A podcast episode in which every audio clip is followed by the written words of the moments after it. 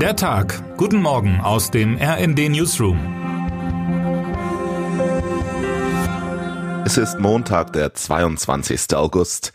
Ab heute sind Bundeskanzler Olaf Scholz und Wirtschaftsminister Robert Habeck gemeinsam in Kanada auf Energiemission. Der Plan, Kanada soll Deutschland in Zukunft grünen Wasserstoff als Energieträger liefern, wie es vor dem Abflug der Delegation aus Regierungskreisen heißt.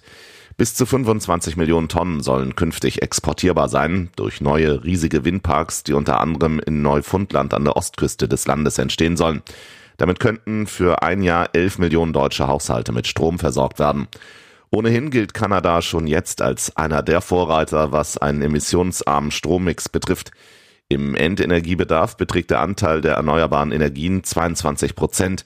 Nur Brasilien und Indien stehen noch besser da, wie eine Auswertung des Statistischen Bundesamtes zeigt. Mit dem geplanten Abkommen dürften also gleich zwei Fliegen mit einer Klappe geschlagen werden. Kanada baut seine Windkraft aus, während Deutschland sich weiter von Russland lösen kann. Ganz so einfach, wie diese Lösung klingen mag, ist die Realität aber nicht. Wir reden von Jahren, in denen das erfolgen kann, heißt es aus der Regierung.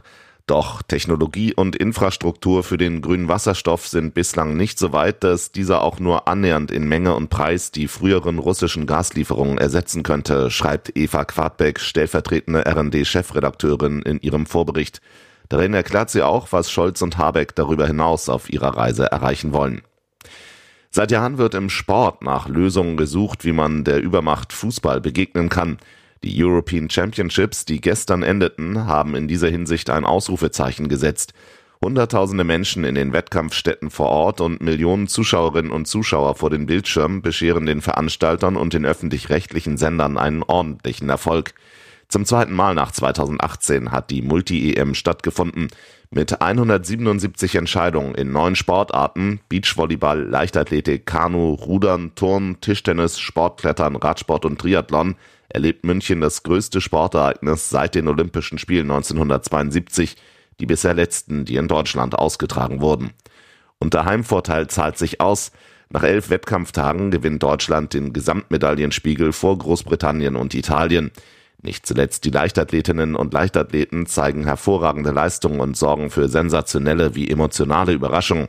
Gina Lückenkämper gewinnt den 100-Meter-Sprint, Konstanze Klosterhalfen siegt über 3000 Meter und Ex-Weltmeister Niklas Kaul sichert sich den Titel im Zehnkampf. Für einen goldenen Abschluss sorgten die Sprintfrauen am Sonntagabend mit dem Sieg in der Staffel. Ob die neu entfachte Euphorie nun auch bedeutet, dass Deutschland einen weiteren Versuch für eine Olympiabewerbung startet, ist unklar.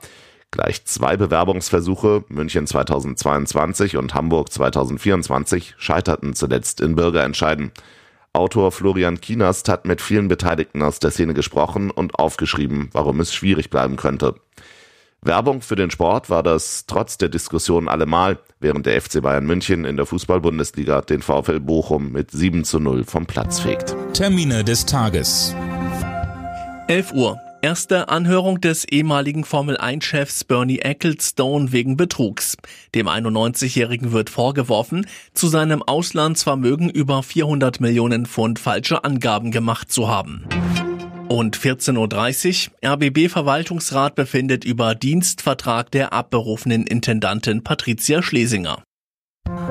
Wer heute wichtig wird. Die Truppen der USA und Südkoreas wollen nach längerer Pause auch wieder Übungen im Gelände im Rahmen des elftägigen Manövers aufnehmen. Das Manöver könnte scharfe Reaktionen Nordkoreas auslösen, das sich durch solche Militärübungen im Süden der koreanischen Halbinsel provoziert fühlt.